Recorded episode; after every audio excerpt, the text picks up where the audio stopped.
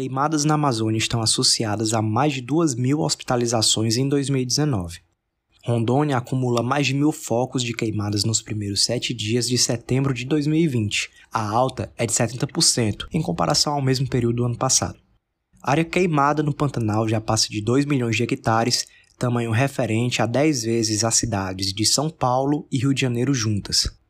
Cidades de Oregon, nos Estados Unidos, têm céu vermelho devido aos incêndios florestais. Eu acabei de ler algumas das principais manchetes da semana dos principais veículos de comunicação do país. Não é de hoje que o assunto está presente nas matérias da imprensa, mas cada vez mais aumenta o alerta para os impactos socioambientais que a prática resulta. Ainda que possa acontecer de forma natural, as queimadas costumam ocorrer devido a ações antropogênicas. Elas acontecem tanto em áreas rurais como em centros urbanos, de formas legais e ilegais. Mas quais são as formas legais? Existem maneiras mais adequadas para cumprir a finalidade sem recorrer ao uso do fogo? E quanto às formas ilegais, onde e como elas acontecem? O que fazer para mudar esses hábitos? Seja bem-vindo ao ESC Podcast. Eu me chamo Wesley Cavalcante e hoje vamos falar sobre queimadas. É logo após o intervalo. Não sai daí.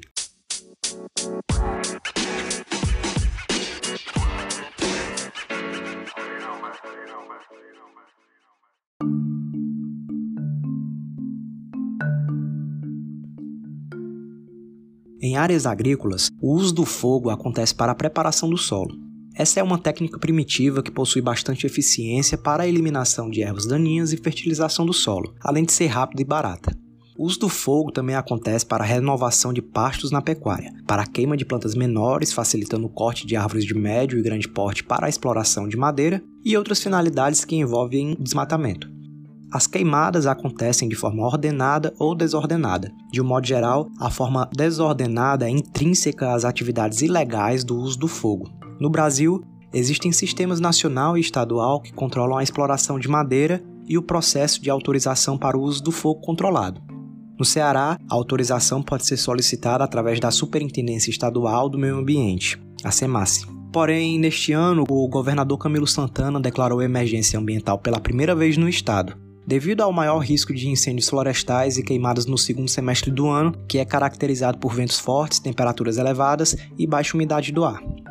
O decreto estadual desautoriza o uso do fogo controlado para áreas de reserva legal, de preservação permanente ou próximas a rodovias e linhas de transmissão de energia.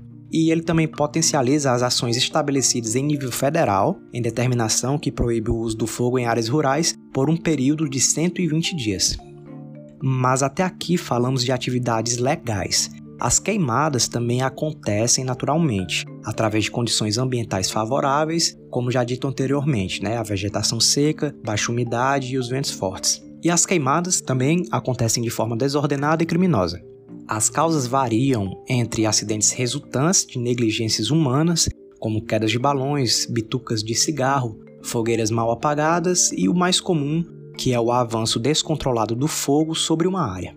Embora existam formas legais, ambientalistas demonstram preocupações com a degradação ao meio ambiente que as atividades podem causar, como a emissão de gases poluentes na atmosfera, aumento das doenças respiratórias, o agravamento do aquecimento global, a intensificação da erosão nas áreas atingidas pelo fogo, a diminuição da circulação do volume de águas superficiais, pegando como exemplo os chamados rios aéreos da Amazônia, que inclusive ajudam a levar chuvas às regiões do sul do país e a diminuição da biodiversidade local.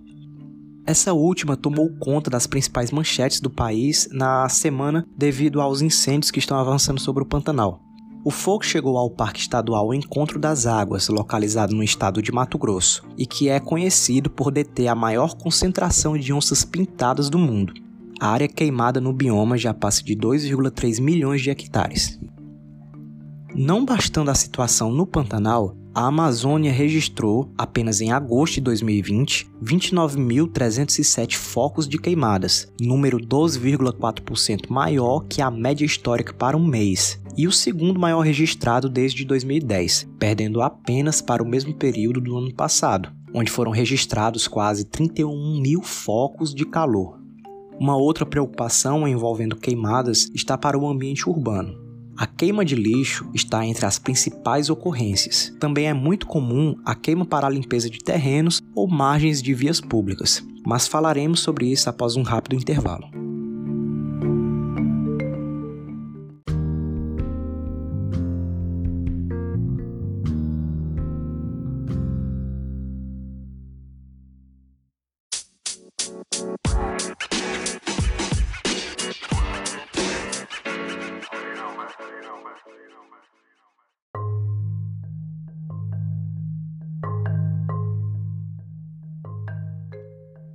Vamos imaginar dois cenários comuns. No primeiro, o seu vizinho tem um terreno aberto, sem construções, e decide fazer uma limpeza, seja para plantar, que é muito comum em cidades do interior, para construir ou simplesmente para evitar o crescimento de vegetação. Só que para fazer essa limpeza, o vizinho utilizou fogo.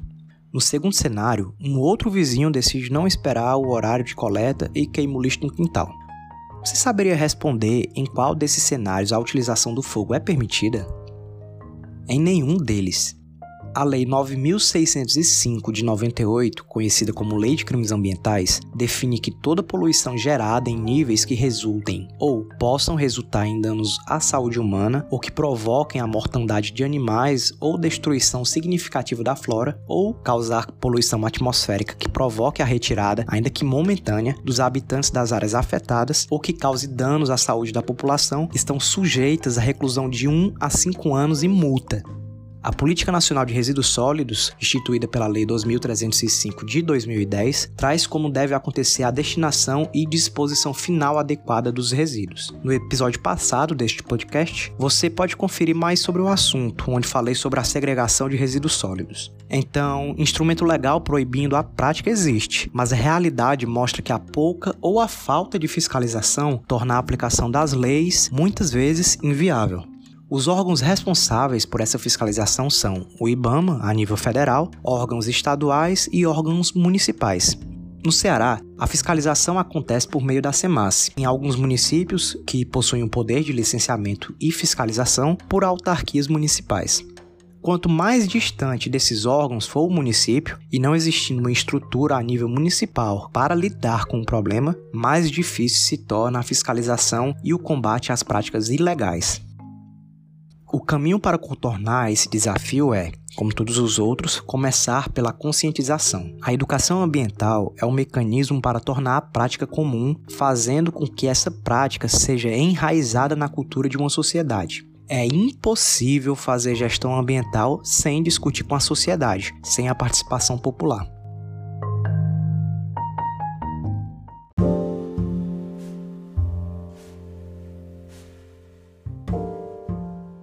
Este foi o nosso episódio de hoje. Obrigado por sua audiência. Segue aí o nosso podcast na plataforma que você está ouvindo e segue lá o ESC Ambiental no Instagram para acompanhar nossos conteúdos, dicas e novos episódios. espero que você tenha gostado.